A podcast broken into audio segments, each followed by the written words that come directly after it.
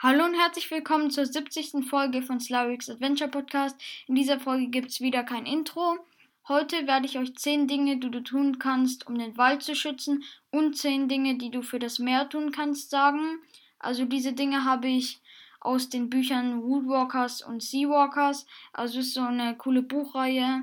Die habe ich, glaube ich, auch in der Folge mit den sechs Buchreihen und so genannt.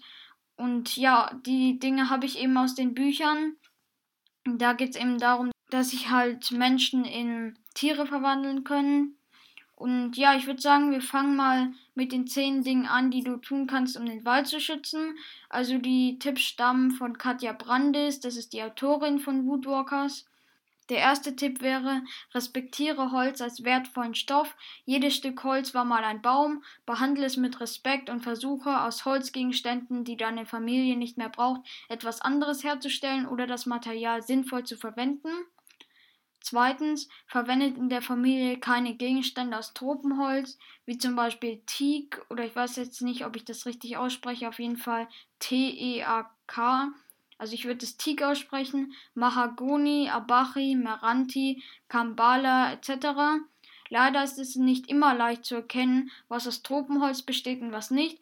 Wenn die Holzart auf einem Produkt nicht genannt wird, zum Beispiel bei billiger Grillkohle, ist das verdächtig. Also zum Beispiel lieber Grillkohle aus Buchenholz kaufen. Buchen wachsen bei uns und sind nicht bedroht. Holz mit dem FSZ-Siegel kommt vorwiegend aus nachhaltiger Forstwirtschaft.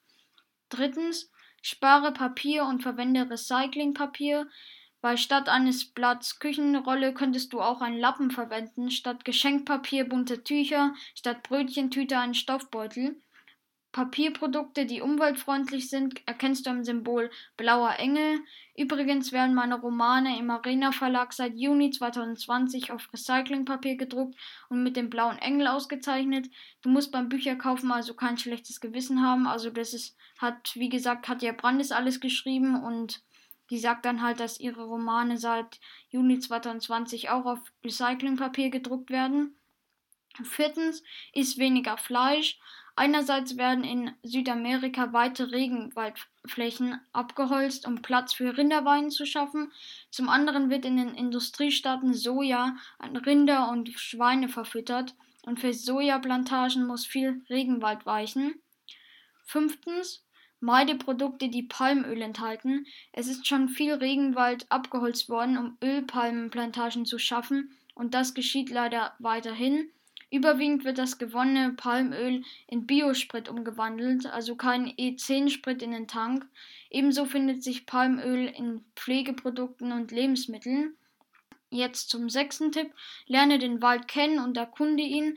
Dadurch wirst du noch mehr über ihn erfahren und ihn noch mehr ins Herz schließen. Aber Achtung, geh im Winter nicht querfeldein, damit du keine Wildtiere störst. Auf der Flucht vor dir verbrauchen sie wertvolle Energie. Im Frühjahr, das ist äh, etwa ab April, solltest du deinen Hund, also falls du einen hast, in Wald und Feld an der Leine führen, damit er trächtige Wildtiere und neugeborene Junge nicht belästigt. Siebtens, protestiere gegen Projekte, die dem Wald schaden.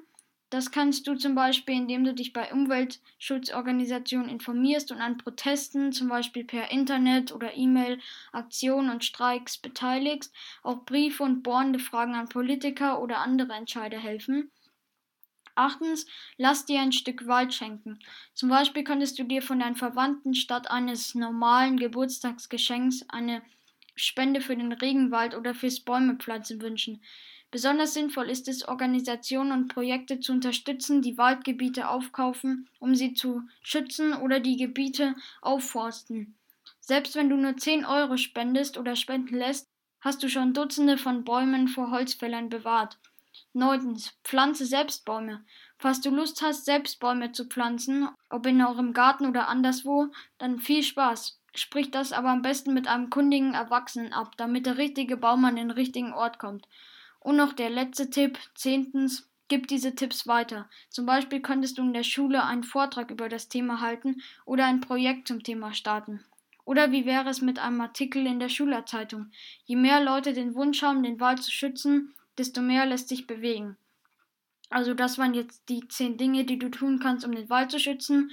Auch übrigens, Also viele Podcasts, also ich weiß nicht, ob viele, aber ich kenne einen, der heißt Pumacast, der geht über Woodwalkers und Seawalkers, eigentlich ein ganz cooler Podcast. Der hat die auch schon genannt, die zehn Dinge. Aber ich glaube nur die zehn Dinge, die du für das Meer tun kannst. Ich weiß es aber nicht ganz genau. Und er hat halt gesagt, dass es gut wäre, wenn viele Podcasts diese zehn Dinge auch sagen würden. Und das habe ich halt dann auch jetzt gemacht. Jetzt aber zu den zehn Dingen, die du für das Meer tun kannst.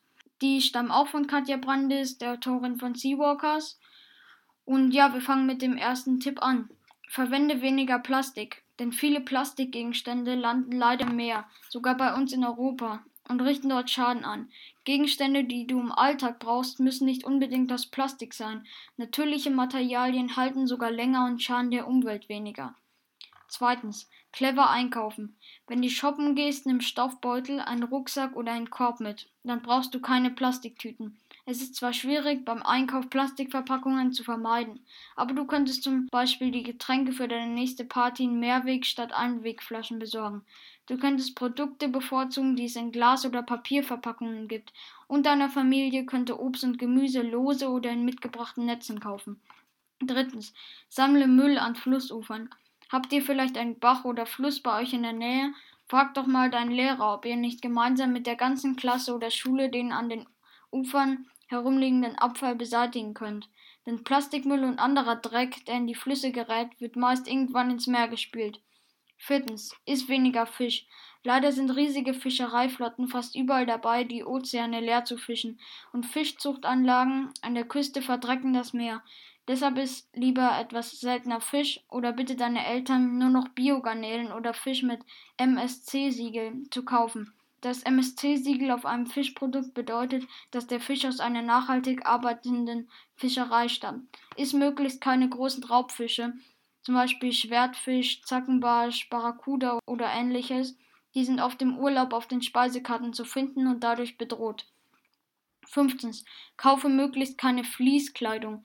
Von Fließpullovern lösen sich bei jeder Wäsche tausende winziger Kunststofffasern, die von den Kläranlagen nicht herausgefiltert werden können und über die Flüsse ins Meer gelangen. Dort werden sie von Lebewesen versehentlich gefressen. Viel besser ist Kleidung aus Baumwolle oder Wolle. Sechstens. Kaufe im Urlaub keine Produkte aus Meeresgeschöpfen, also Sachen, die zum Beispiel aus Muscheln oder Korallen hergestellt wurden. Siebtens. Benutze nur Sonnencreme, die Gewässern nicht schadet. Normale Sonnencreme enthält leider chemische Stoffe, die Riffen und Meerestieren nicht gut bekommen. Deswegen hat zum Beispiel Hawaii schon verboten, sie zu verwenden. Es gibt inzwischen speziell entwickelte Sonnencreme, du erkennst sie daran, dass zum Beispiel Reef Safe oder etwas ähnliches darauf steht. In Deutschland kaufen kann man zum Beispiel Waterlover, Sunmilk von Biotherm oder Sonnencreme von Caudalie mit dem Label Ocean Protect. Vor Ort in tropischen Küstenländern gibt es noch viele, viele Marken mehr. Achtens. Verhindere die Klimaerwärmung. Die Klimaerwärmung lässt Korallenriffe absterben und das Meerwasser saurer werden. Um das Klima zu schützen, könntest du seltener mit dem Auto fahren und öfter das Fahrrad oder öffentliche Verkehrsmittel nehmen. Im Winter auch mal einen dicken Pulli anziehen, statt die Heizung weiter aufzudrehen. Und seltener mit dem Flugzeug Urlaub machen. 9. Beteilige dich im Umweltschutz oder organisiere eine Spendenaktion. Engagieren kannst du dich zum Beispiel in den Jugendgruppen von Umweltorganisationen. Und wie wäre es mal mit einer Spendenaktion für den Ozean, zum Beispiel über ein Schulfest, ein Flohmarkt oder den Verkauf selbstgemachter Produkte? Oder du könntest dir statt eines normalen Geburtstagsgeschenks eine Spende für den Schutz des Meeres wünschen. Zehntens. Gib diese Tipps weiter. Zum Beispiel könntest du in der Schule einen Vortrag über das Thema halten oder ein Projekt zum Thema starten. Oder wie wäre es mit einem Artikel in der Schülerzeitung? Und noch elftens, höre Slyrix Adventure Podcast. Denn die Folgen von Slyrix Adventure Podcast werden natürlich auch umweltfreundlich produziert. Nein, Spaß. An dieser Stelle würde ich sagen, das war's schon wieder mit der Folge. Ich hoffe, sie hat euch gefallen. Eine kleine Info noch. Also ich habe ja das Starter-Set von Star Wars Destiny zum Geburtstag bekommen und habe mir einige Zeit danach auch noch eine Box mit 36 Boostern gekauft. Die habe ich eben dann mit meinem Freund geteilt und er hat mir die Hälfte des Geldes gegeben. Also die Box hat so ungefähr 54 Euro gekostet und dann hat halt jeder 18 Booster bekommen und er hat mir 27 Euro gegeben Und ja, ich wollte eigentlich eine Folge machen, wo ich Star Wars Destiny genau erkläre, aber ich könnte halt nur die Anleitung vom Starter-Set vorlesen und das ist halt ein bisschen langweilig und wahrscheinlich versteht ihr es dadurch auch nicht so gut. Also habe ich noch ein Video rausgesucht, das steht auch auf der Anleitung empfohlen. Also ein Regelvideo mit Spielbeispiel, das ist auf Englisch, findet ihr unter fantasyflightgames.com SW Destiny. Also, dass es auf Englisch ist, ist wahrscheinlich kein großes Problem, weil man versteht es sehr gut eigentlich. Und ja, es ist auch sehr gut gemacht und so. Also ich würde euch empfehlen, wenn ihr Star Wars Destiny mal spielen wollt und die Regeln wissen wollt, dann schaut doch mal dieses Video an. Aber jetzt würde ich sagen, das war's gültig mit der Folge. Ich hoffe, ihr seid auch in den nächsten Folgen wieder mit dabei und bis dann. Ciao.